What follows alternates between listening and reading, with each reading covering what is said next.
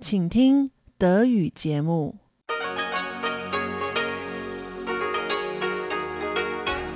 Hier ist Radio Taiwan International. Zum 30-minütigen deutschsprachigen Programm von Radio Taiwan International begrüßt sie Eva Trindl. Folgendes haben wir heute am Sonntag, dem 23. Mai 2021 im Programm. Im Wochenendmagazin mit Karina Rother geht es weiter mit dem Gespräch mit Lukas Hemleb über seine Inszenierung des taiwanischen Bestseller-Autors Wu Ming-i. Im Kaleidoskop berichten Hui und Sebastian Hambach über die Veränderungen durch die Verschärfung der Covid-19-Lage. Nun zuerst ein Beitrag von Karina Rother. Sie hören den zweiten Teil unseres Gesprächs mit dem deutschen Regisseur Lukas Hemleb über seine taiwanische Inszenierung The Man with the Compound Eyes. Zu Beginn fasst Lukas Hemleb den Inhalt des Stücks und der Inszenierung für uns zusammen.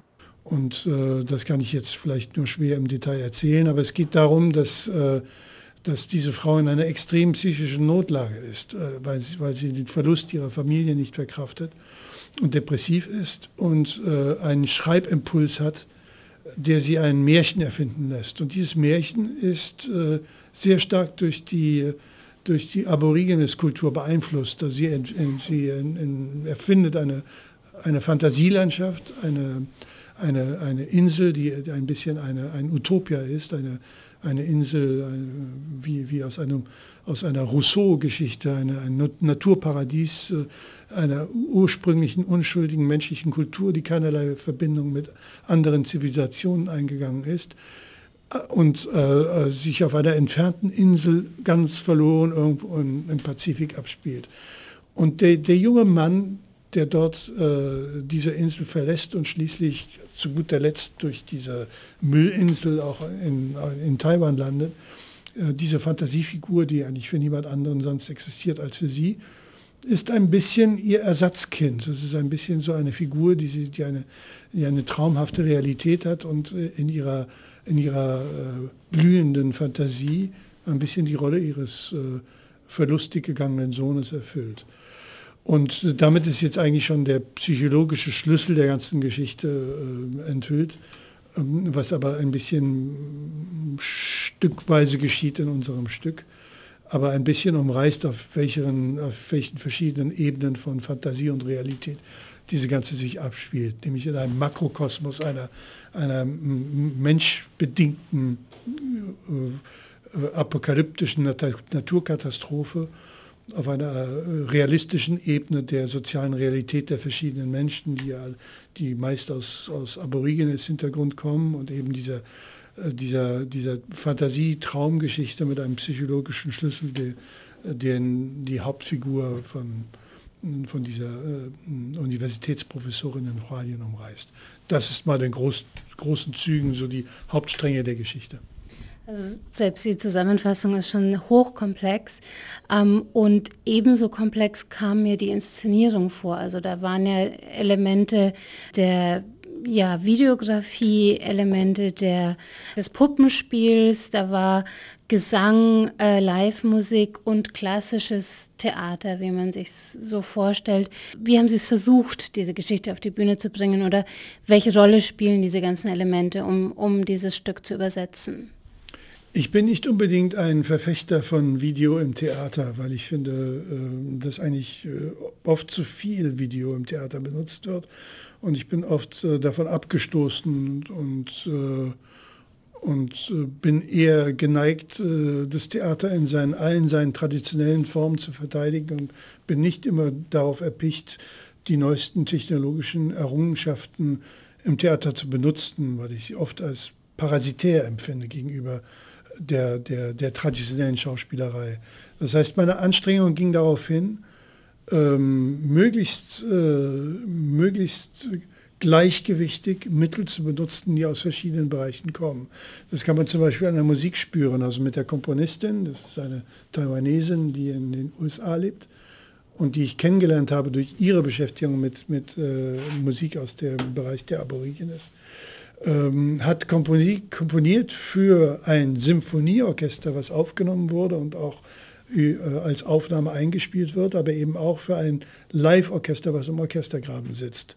Und dieser Aspekt der, der, der, der, der theatralischen Vergegenwärtigung, der dadurch entsteht, dass die Menschen auf der Bühne agieren und die Musiker auf der Bühne oder vor der Bühne spielen, ist für mich das Allerwichtigste. Und ich habe sehr darum gekämpft, das Video so zu benutzen, dass es in einem Gleichgewicht zu den agierenden Schauspielern funktioniert und nicht äh, den Zuschauer dazu verführen, nur auf den Bildschirm zu gucken. Aber warum war jetzt das Video äh, wichtig für diese Angelegenheit? Einfach deshalb, weil, äh, weil in diesem Roman Dinge passieren, von denen ich das Gefühl hatte, dass ich sie äh, für, die, für die Zuschauer greifbar machen muss. Dazu gehört zum Beispiel, ähm, äh, dass das Haus von, von dieser Universitätsprofessorin langsam überflutet wird, weil es zu nah am Meer gebaut ist und es ist mehrere Flutkatastrophen gibt, bis eben zu diesem Tsunami, der, der, dieses Haus völlig unterschwemmt, wonach es äh, bis zum Dach unter Wasser ist. Äh, wie kann ich das auf der Bühne zeigen? Da bin ich eben auf diese Idee einer kreativen Spielerei gekommen, dass wir ein kleines Modell bauen dieses Hauses. Und dann, das habe ich, ich bin nicht der Erfinder dieser Technik, sondern ich habe das schon mal auf der Bühne gesehen, ähm, mit, mit, mit, einer, mit einer blauen Rückwand, äh, einer, einer Special Effect Technik, die, die man aus dem Kino kennt, die Bilder von den Schauspielern auf der Bühne mit diesen Bildern, die aus dem Modell aufgenommen wird, so zu, zu, zu fusionieren, dass auf dem Bildschirm der Eindruck entsteht, äh, dass die Schauspieler sich in diesem Modellhaus bewegen. Das fand ich äh, spielerisch interessant, vor allem, weil man den ganzen Entstehungsprozess auf der Bühne zeigt. Das heißt, er funktioniert wie, äh, wie, ein, wie eine Brechgardine, die aufgemacht wird und man kann äh, äh, die, die, die Produktion des Effektes sehen und nicht nur sein Resultat. Mir war einfach wichtig, dass man gleichzeitig das Modell sieht, gleichzeitig den Schauspieler agieren und gleichzeitig die Fusion von dem allen auf dem Bildschirm. Ähm, mir ist die, die, die, die, spielerische Benutzung und die kreative äh, äh, Auseinandersetzung mit, den technischen, mit dem technischen Prozedere der Schauspieler eigentlich das Allerwichtigste dabei. Später kam dann noch dazu, dass ich dachte, dass eine, eine, eine Marionette auf der Bühne ganz besonders dann interessant wird, wenn sie benutzt wird, in der einerseits sehr äh, die, die Mittel äh, enthüllenden Art und Weise des japanischen Bunraku-Theaters, wo man die, äh, wo man die Marionettenspieler, äh, die drei pro Puppe sind, äh, auf der Bühne agieren sieht und zwar in einem schwarz verhüllt, aber immerhin doch physisch sehr präsent. Aber andererseits eben dieselbe Technik benutzt, um eine, um eine Bühnenmarkie zu erzeugen, eben mit, diesem, mit der blauen Rückwand und auch dem blauen Kostüm der Puppenspieler, wodurch sie auf dem Videobildschirm verschwinden. Das hat mir ermöglicht, also dann diese, diese Puppe ähm, äh, so zu benutzen, dass das wirklich ein eine spielerische Illusion entsteht, einer Puppe, die im Meer schwimmt oder im Meer ertrinkt oder im Meer kentert. Das fand ich einfach interessant. Zumal es wiederum da einen psychologischen Schlüssel gibt, dass, dass, dass, dass eben diese Universitätsprofessorin diese Gestalt erfindet. Die gehört also zu ihrem Märchen dazu und deswegen habe ich versucht, eine, eine, eine Entwicklungsgeschichte in die Geschichte einzubauen, indem sie zuerst ein Spielzeug entdeckt, das ist eine Art kleine Stoffpuppe als ob sie beim Spielen mit dieser Puppe auf die Idee kommt, diese Figur zu erfinden. Und dann von Mal zu Mal, wenn die Figur dann wieder im Stück erscheint, wird die Puppe immer größer. Das heißt, es ist erst eine kleine Handpuppe, dann später ist es ein bisschen eine Puppe der Größe wie die, wie die taiwanesischen Quaylay-Puppen, also die normalerweise an Fäden gezogen werden, bis hin dann zu der Größe der Bunraku-Puppe, die ungefähr so eine Kindesgröße hat, so von 1,20 Meter, 1,30 Meter Körpergröße. Und dann als letztes, als Clou, dann die, die Menschwerdung, dass diese Puppe sich in den, in, in den Tänzer verwandelt, der sie auch schon vorher bedient hat. Das war mir einfach für, für, für, die, ähm, für, für die Art und Weise, wie, wie, äh, wie äh, Wu Mingyi mit Realität umgeht und auch, äh, auch äh, ein bisschen ähnlich wie, wie der japanische Schriftsteller Murakami die Realitätsebenen verwischt und vermengt war mir das wichtig, dass diese Grenze einfach der Märchenwelt äh, hin zu einer uns bekannten Realität deutlich überschritten wird und uns nahegebracht wird. Und dadurch kam diese Idee zustande. Karina Rother sprach mit dem Opern- und Theaterregisseur Lukas Hemleb. Radio Taiwan, international aus Taipeh. Nun folgt das Kaleidoskop. Herzlich willkommen, liebe Hörerinnen und Hörer, zu unserer Sendung Kaleidoskop. Am Mikrofon begrüßen Sie Sebastian Hambach. und Chobi Hui. In Taiwan hat sich in den letzten Tagen das Leben einigermaßen verändert. Wir haben ja sonst immer an dieser Stelle vielleicht etwas schuldig, aber auch natürlich ganz erfreut davon erzählt, wie gut die Situation hier in Taiwan, was das Infektionsgeschehen angeht, bisher verlaufen ist, seit jetzt über einem Jahr, dass die Pandemie jetzt schon andauert. Seit einiger Zeit gibt es dann jetzt auch in Taiwan immer mehr einheimische Fälle, so viele wie es seit Beginn der Pandemie noch nie gegeben hatte in Taiwan und die dann auch zu einem starken Anstieg bei den Fällen insgesamt für Taiwan geführt haben. In den letzten Monaten davor hatte man sonst immer das Gefühl, dass diese Covid-19-Pandemie eher so eine Angelegenheit des Auslandes ist, weil die meisten Fälle, die hier bekannt geworden sind, auch meistens dann eigentlich Ausländer waren, die an der Grenze schon getestet oder in der Quarantäne getestet wurden. Und es hieß dann immer, das waren also diese sogenannten importierten Fälle. Aber seit einiger Zeit gibt es jetzt eben auch immer mehr einheimische Fälle. Es gab mehrere Cluster innerhalb von Taiwan, die sich dann weiter ausgebreitet haben. Und das hat sich dann auch direkt also sehr stark auf das alltägliche Leben in Taiwan ausgewirkt. Man kann jetzt fast so etwas sagen, was man vorher, wenn man in Taiwan war, die ganze Zeit nicht so nachvollziehen konnte, also wie in den anderen Ländern diese Lockdowns stattgefunden haben oder wie man Bedenken hatte, vielleicht nur mit anderen Leuten draußen zu sprechen. Das ist jetzt in Taiwan mit fast einem Jahr Verzögerung auch angekommen und es gibt jetzt schon allerlei Dinge, wo man auch das Gefühl hat, das ist jetzt nicht mehr das ehemalige normale Leben, aber es könnte jetzt für eine längere Zeit das neue normale Leben sein. Ja, genau. Bis vor kurzem, also noch bis letzte Woche, hatte ich immer behauptet äh, gegenüber meiner Freundin in Deutschland, dass unser Leben in Taiwan eigentlich ganz normal es hat sich alles ganz normal abgelaufen, also hatte es keinen Lockdown gehabt und man lebt wie sonst, geht zur Arbeit, besuchen Theater oder Schwimmbad oder macht ja Sport oder treffen den Freunden zusammen, mit den Freunden zusammen und essen gehen oder ähm, das Leben hat sich kaum geändert bis dazu, dass man nicht so einfach ins Ausland gingen. Das hatte ich noch letzte Woche behauptet, aber dann sofort hat sich das verändert.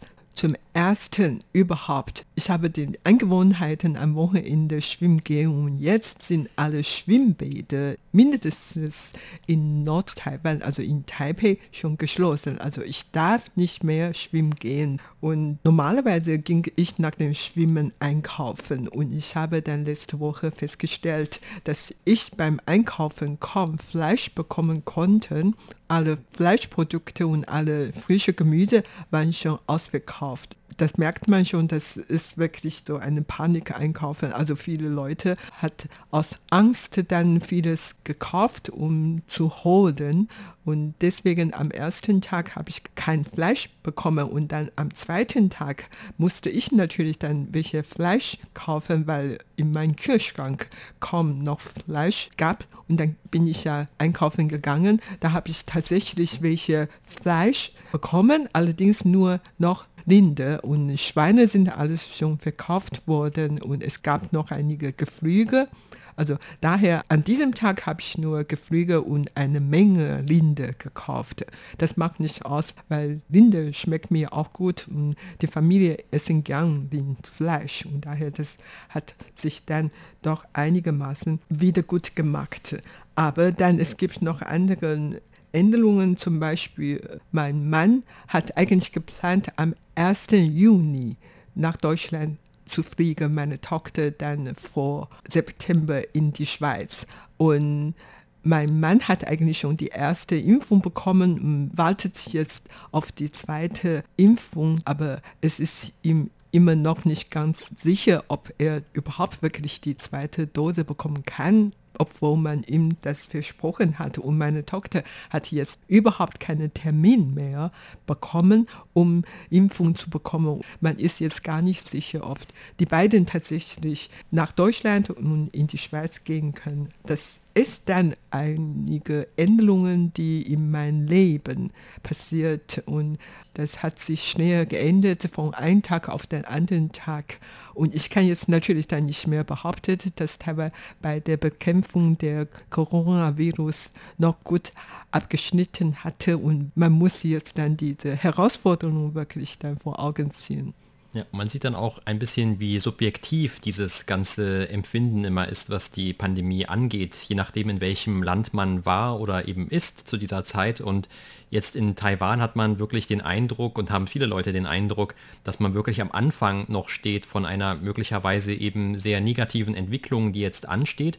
Und in vielen anderen Ländern hat man eher einen anderen Eindruck. Also ich gucke ja auch aufgrund meines Berufs jetzt hier bei RTI auch immer noch etwas die Nachrichten aus Deutschland und versuche immer zu verfolgen, wie man eben dort auch gerade jetzt mit diesem Thema umgeht.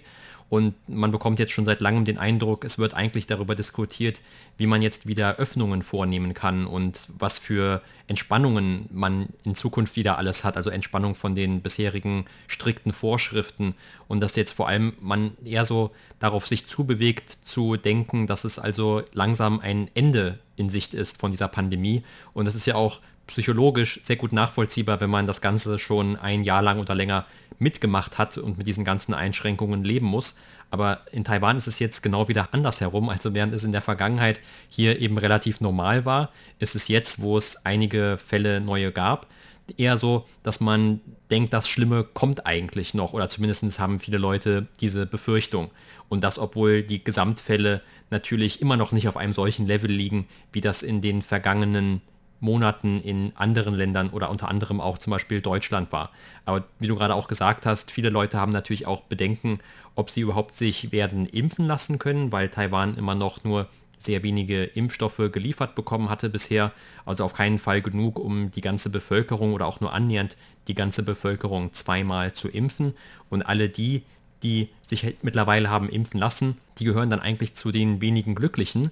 Und selbst da hat man ja bis vor ein paar Wochen eigentlich noch immer darüber diskutiert, dass selbst die wenigen Impfstoffe, die es gab in Taiwan, kaum angenommen wurden, weil die bis dahin eben alle von dieser Firma AstraZeneca waren, die ja im Ausland auch etwas kritisch beäugt wurde, also dieser Impfstoff zumindest.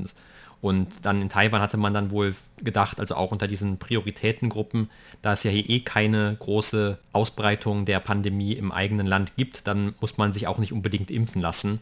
Und dann hat es dann eben gerade auch da wieder ein, eine Kehrtwende von 180 Grad gegeben und die Leute haben sich dann doch noch auf diese Impftermine, die es gab, gestürzt letzten Endes. Aber jetzt sind wir eben wieder an einem Punkt, wo man sehnsüchtig darauf wartet, dass also hoffentlich bald dann neue Impfstoffe geliefert werden.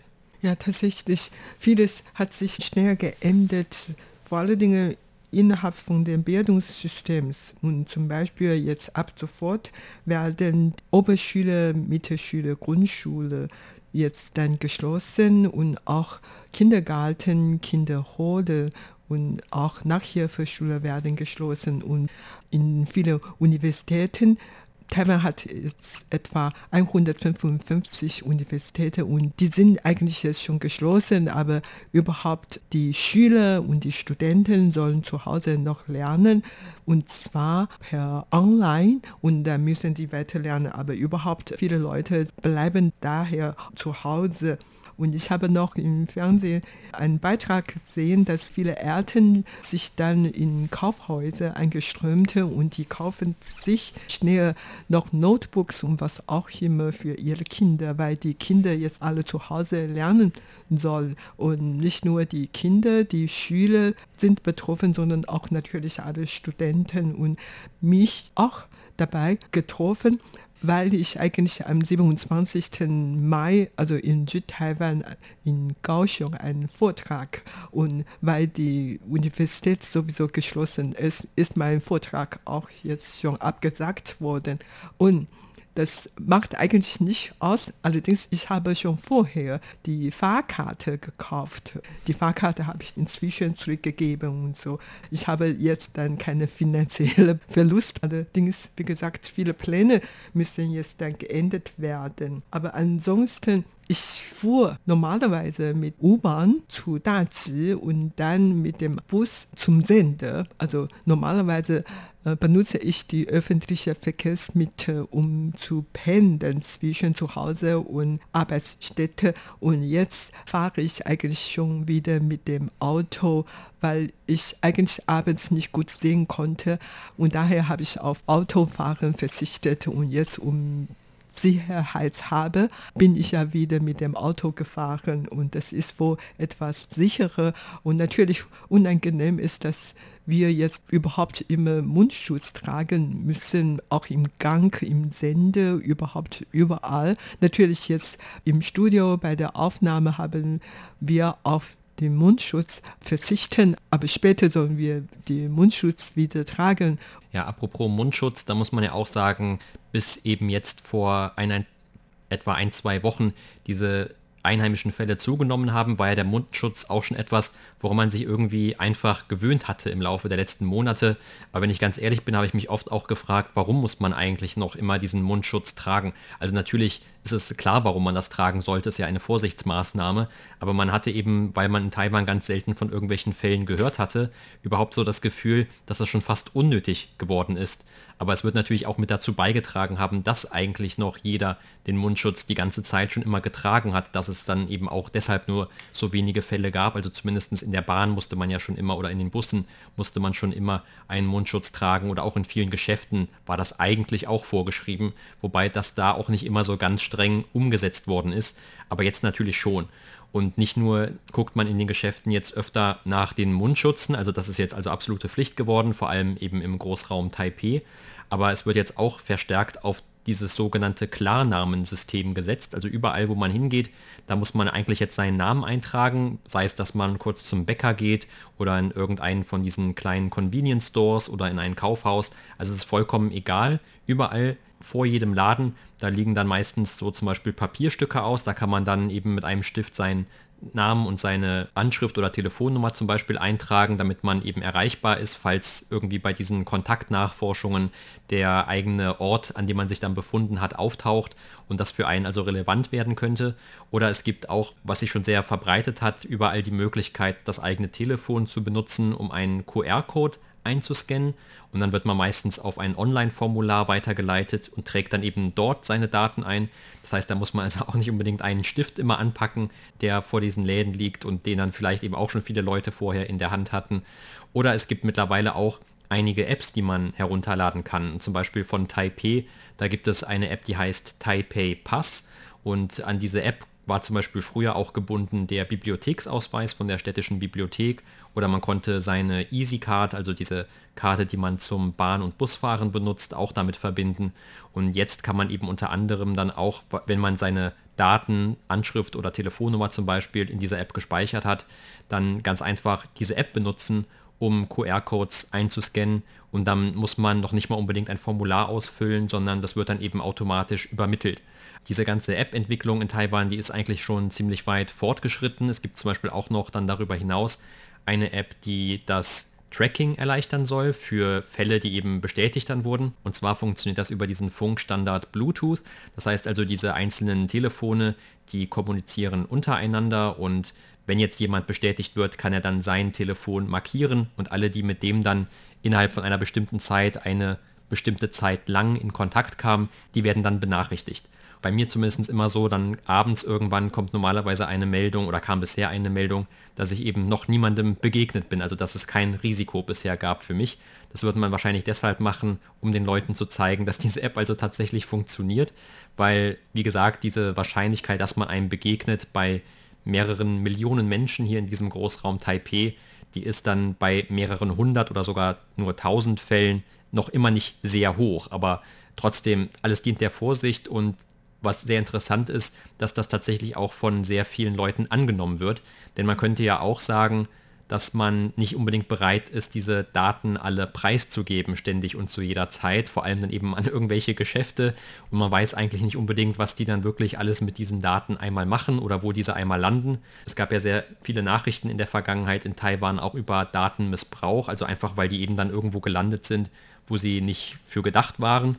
Aber man muss sagen, so im Allgemeinen, die meisten Leute sind doch jetzt eher besorgt um den Infektionsschutz und machen diese Dinge alle mit, anstatt dass sie sich große Gedanken über ihre personenbezogenen Daten machen.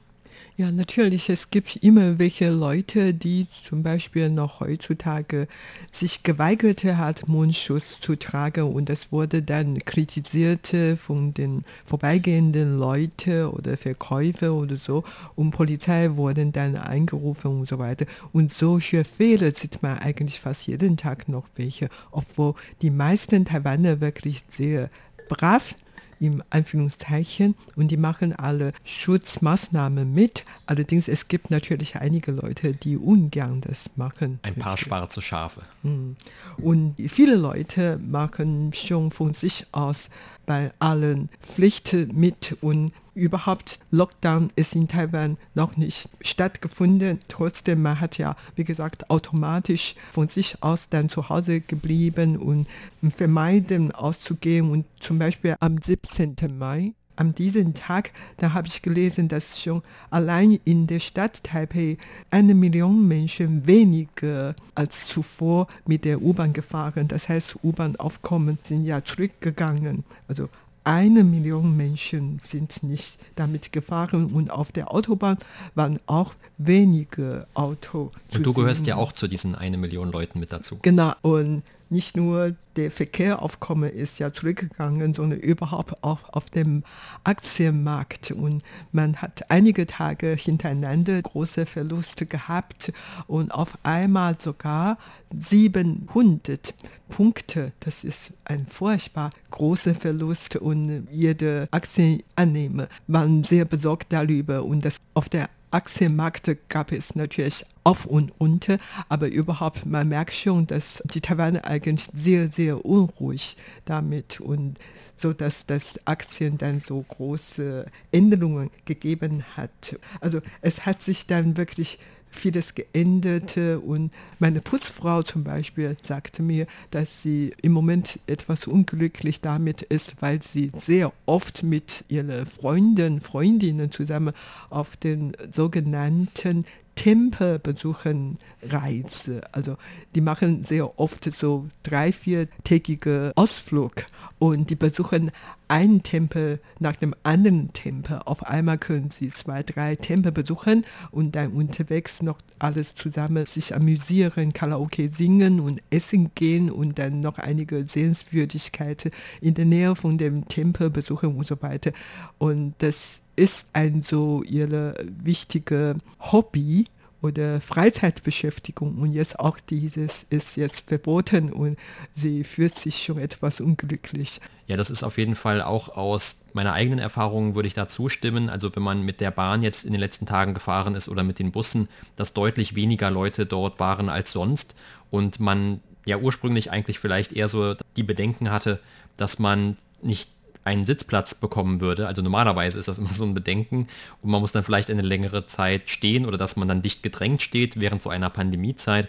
Aber eigentlich ist es so, weil einfach zu viele Leute Angst davor haben, mit anderen Unbekannten jetzt in einer Bahn zu fahren oder mit einem Bus zu fahren, dann eher so, dass die Leute, die das tatsächlich müssen, dort weitaus weniger antreffen als sonst. Und man konnte sich eigentlich jetzt in den letzten Tagen immer irgendwo hinsetzen oder sogar dann eben weit wegsetzen von dem nächsten Fahrgast, der dann noch da war. Und das ist eigentlich eine eher ungewohnte Erfahrung. Ja, das kann ich auf jeden Fall auch bestätigen. Also am 10.05. bin ich noch mit der U-Bahn gefahren und in meinem Waggon gab es nur 15 Personen und fünf waren gestanden. Es gab genug Plätze, aber die haben sich nicht hingesetzt, sondern gestanden und alle wirklich mit bestimmten Abstand. Und dann später bin ich ja mit dem Bus gefahren. Im Bus waren insgesamt drei Fahrgäste. Man sieht schon, dass die Leute sich wirklich bemühen, zu Hause zu bleiben, nicht rauszugehen und wenn, dann, wie gesagt, nicht nur Mundschutz tragen, sondern überhaupt auch sozialen Abstand halten. Und das war's für heute in unserer Sendung Kaleidoskop. Vielen Dank für das Zuhören. Am Mikrofon waren Sebastian Hambach und Chobi Hui. Sie hörten das deutschsprachige Programm von Radio Taiwan International am Sonntag, dem 23. Mai 2021. Im Internet finden Sie uns unter www.rti.org.tv, dann auf Deutsch. Dort finden Sie auch Nachrichten, weitere Beiträge und Links zu unserer Facebook-Seite und unserem YouTube-Kanal. Über Kurzwelle senden wir täglich von 19 bis 19.30 Uhr UTC auf der Frequenz 5900 kHz. Vielen Dank fürs Zuhören. Am Mikrofon verabschiedet sich Eva Trindl.